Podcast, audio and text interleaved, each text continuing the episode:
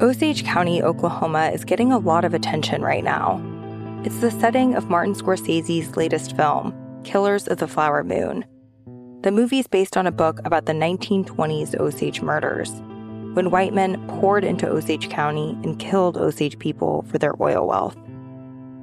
I'm Rachel Adams Heard, the host of In Trust, a podcast from Bloomberg and iHeartMedia.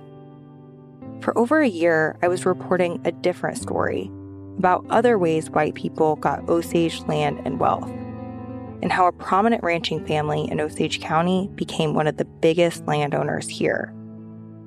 Their ranching empire was built on land that at the turn of the century was all owned by the Osage Nation.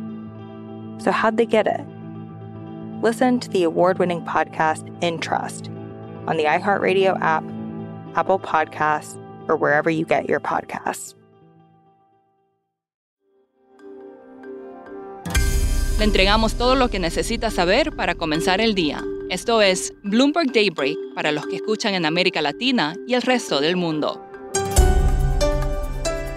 Buenos días y bienvenidos a Bloomberg Daybreak América Latina. Es lunes 22 de mayo de 2023. Soy Eduardo Thompson y estas son las noticias que marcan el día. Los mercados de acciones comienzan la semana nerviosos a la espera de la reunión hoy entre el presidente de Estados Unidos Joe Biden y el presidente de la Cámara Kevin McCarthy para negociar el techo de la deuda. Los futuros en Wall Street retroceden. Europa también cae, pero con la excepción de Grecia. En Atenas, las acciones suben tras la victoria del primer ministro centro-derechista Kyriakos Mitsotakis. Volviendo al techo de la deuda, Goldman Sachs calcula que para el 8 o 9 de junio el Tesoro de Estados Unidos verá caer sus niveles de efectivo por debajo de los 30 mil millones de dólares, el mínimo que necesita para cumplir con sus obligaciones de deuda.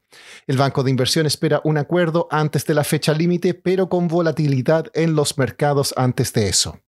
En cuanto al rumbo de tasas de interés, Neil Kashkari, presidente de la Fed de Minneapolis, dijo que podría apoyar que se mantengan las tasas de la Fed en los niveles actuales en junio, lo cual daría a los funcionarios más tiempo para evaluar los efectos de los aumentos anteriores y las perspectivas de inflación, informó Dow Jones. En el Banco Central Europeo, por su parte, Christine Lagarde redobló su retórica hawkish y dijo, no vamos a hacer una pausa. Las acciones de la empresa de chips Micron Technology caen luego que China anunció que sus productos fallaron una revisión de seguridad y advirtió contra comprar artículos de la compañía estadounidense. En otra noticia corporativa, reguladores de la Unión Europea impusieron a Meta una multa de 1.300 millones de dólares por transferir datos de usuarios a Estados Unidos. El presidente de Ucrania, Volodymyr Zelensky, se reunió en la cumbre del G7 con Narendra Modi de India y Joko Widodo de Indonesia, países que se han mostrado neutrales a la invasión rusa a su país. Sin embargo, una reunión con Lula da Silva de Brasil fue cancelada. Siguiendo con noticias de América Latina, México elevó su nivel de alerta en el volcán Popocatépetl al sureste de la Ciudad de México tras un aumento de temblores y emisiones de ceniza. El principal aeropuerto de la capital reabrió tras suspender vuelos el sábado. El mercado también estará atento hoy a la conferencia de prensa diaria de Andrés Manuel López Obrador, la primera después de su decisión de estatizar parte de una línea férrea propiedad de Grupo México. Un tramo de la vía en el estado de Veracruz fue considerado de utilidad pública y transferido a una entidad gubernamental. El presidente de Ecuador, Guillermo Lazo, todavía considera postularse a otro mandato en las elecciones presidenciales anticipadas. Esto según su jefe de gabinete, quien desestimó informes de medios locales que decían que Lazo ya habría descartado postularse. Venezuela tuvo una buena noticia la semana pasada. Fuentes en el gobierno de Estados Unidos dijeron a Bloomberg News que las contribuciones a un fondo humanitario para Venezuela, organizado por las Naciones Unidas, no podrán ser embargables por los acreedores del país.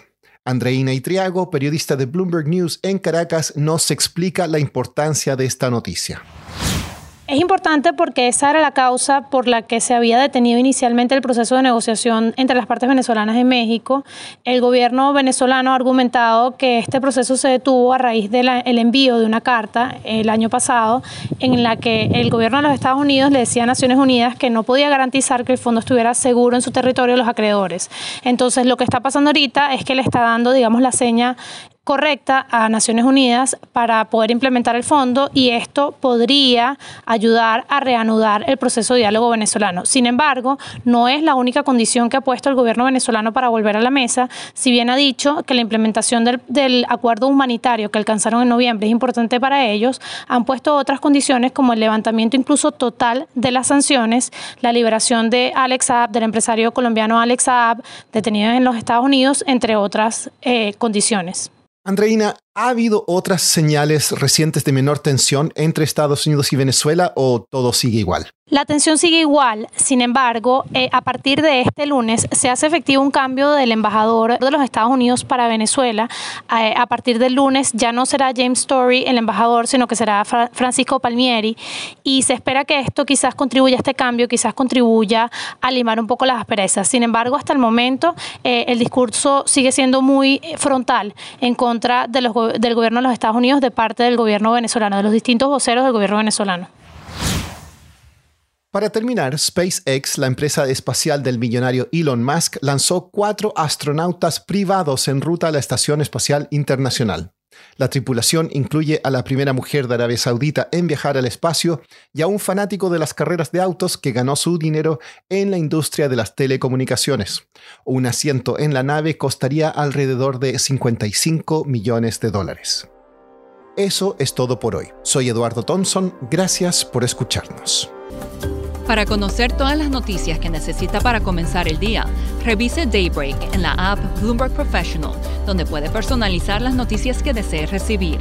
También puede suscribirse a la versión solo audio en Spotify, Apple Podcasts o la plataforma de su preferencia. Eso es todo por hoy. Escuche de lunes a viernes Bloomberg Daybreak.